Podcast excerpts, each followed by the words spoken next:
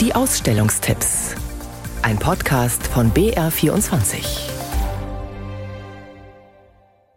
Wie Architektur heilen hilft, zeigt die Ausstellung in der Pinakothek wissenschaftlich fundiert und detailliert mit positiven Beispielen aus der ganzen Welt. Im idealen Krankenhaus, wie es sich Kuratorin und Architekturpsychologin Tanja Vollmer vorstellt, nehmen der Raum, das Gebäude und die Architektur den Patienten in den Arm und lindern so seine Beschwerden. Und wenn wir diese heilende Umarmung übersetzen in heilende Umgebung, dann kriegen wir so eine Ahnung, dass über einen indirekten Prozess, nämlich die Senkung von Schmerzempfinden, von Stress, dass wir da mit der Umgebung einen wichtigen Faktor haben, Heilung zu unterstützen.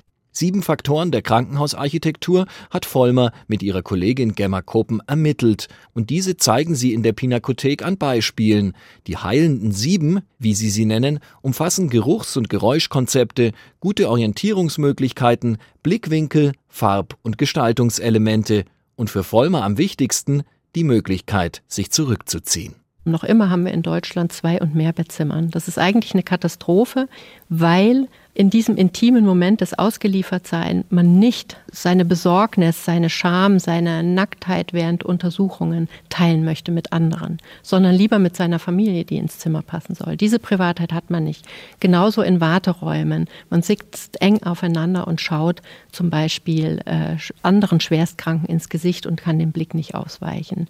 Der Ausweg ist, Aussichten, Weitsichten, Perspektiven zu schaffen. Eines der positiven Beispiele befindet sich im Süden Münchens. Das Kreiskrankenhaus Agatha Ried vermittelt seinem Patienten durch eine kleinteilige Pavillonstruktur und das verbaute Holz aus der Umgebung ein Gefühl von Geborgenheit und Heimat.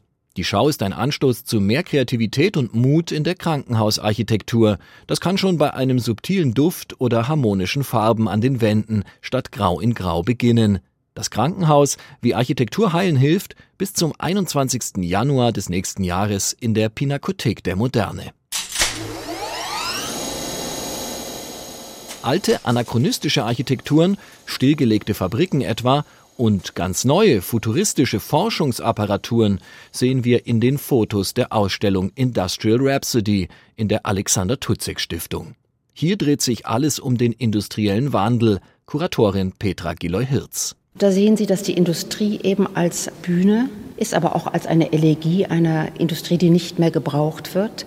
Auch die Heimatlosigkeit der Menschen, die ihre sozialen Bindungen äh, damit natürlich aufgeben. Ihre Städte werden zu Geisterstädte, sie verlieren ihre Arbeit und all das. Die meisten Kunstwerke in der Ausstellung zeigen, wir sind längst im postindustriellen Zeitalter angekommen. Gesichtslose Arbeiter sitzen wie Legehennen im Großraumbüro vor dem Computer, in Mathieu Gassous Fotos oder sie sind, wie bei Zhao Fei, längst durch künstliche Intelligenz ersetzt. Fortschrittsglaube? Fehlanzeige. Dafür rückt auch der Raubbau an unserem Planeten in den Fokus, wie in den Fotos von Sebastião Salgado, brennende Ölfelder oder denen von Nadav Kander, nuklear verseuchte Ruinen.